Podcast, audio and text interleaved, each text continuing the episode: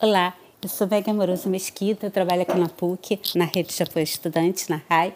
Hoje eu quero falar do Manual Antirracista da filósofa Djamila Ribeiro, uma das figuras é, mais importantes na, na intelectualidade brasileira atualmente.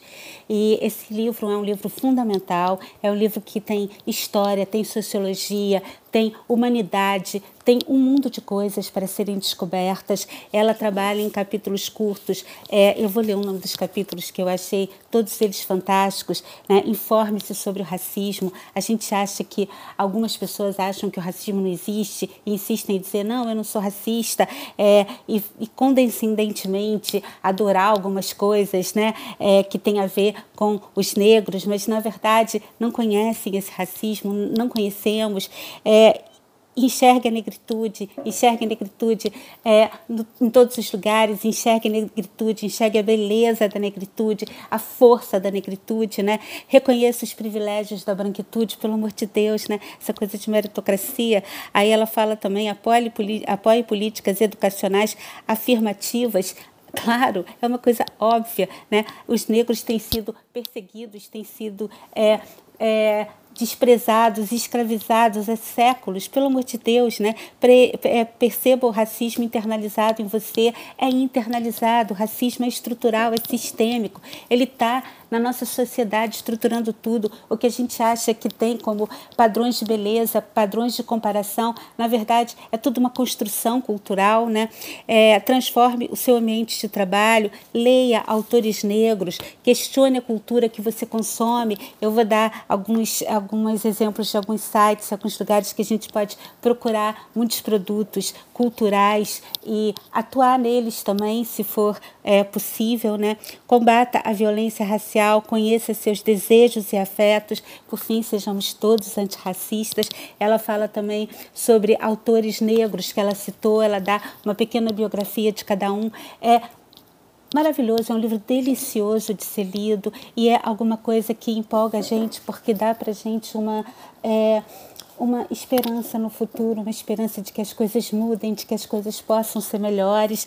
Então, assim, nesse sentido, eu trouxe para vocês. Aí eu fiz assim, sabe? Eu fiz uns cartazes porque como eu não tenho nenhuma habilidade assim com a câmera, eu queria mostrar e queria, na verdade, que ficasse é, mais claro para vocês. Então, eu trouxe aqui, ó, esse site, a Resistência Afroliterária. Tem muitos, muitos, muitos, muitas dicas de livros, de filmes, de autores esse aqui é o Ale Garcia, que é o Negro da Semana.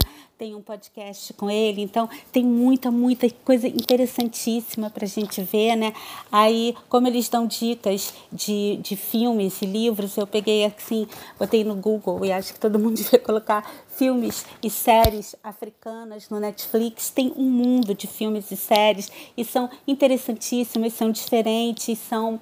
É, tem uma vibração, tem uma, uma, uma crença mesmo num, num, mundo diferente. Parece realmente que você pode acreditar em mudanças, né? Nessas coisas todas que nós todos criticamos, de injustiça, de, de coisas ruins que acontecem o tempo todo, né? Aí eu botei aqui, tem os filmes nigerianos, né? No Hollywood é uma, uma indústria muito próspera, filmes de baixo orçamento, aqueles filmes considerados filmes B, etc., mas que mostram a cultura, são filmes também deliciosos de vocês verem.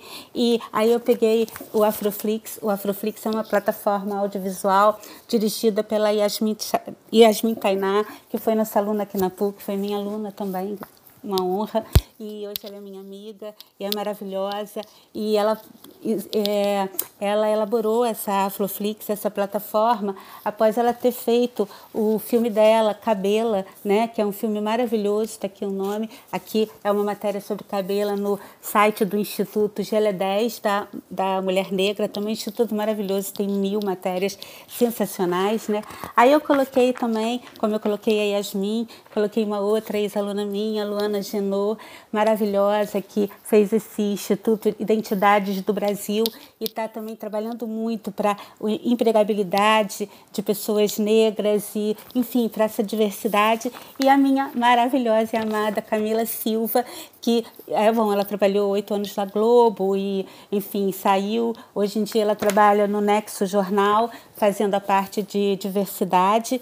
E tem também o blog, o Diário da Camila, que está é, o diário da Camila.wordpress.com, em que ela escreve resenhas e ensaios, opiniões. Ela está escrevendo coisas maravilhosas. Ela é uma menina inteligentíssima e tem um texto lindo, como todas essas pessoas de que eu falei. Eu gostaria que vocês ficassem tão felizes e empolgados quanto eu fico quando eu falo desse assunto.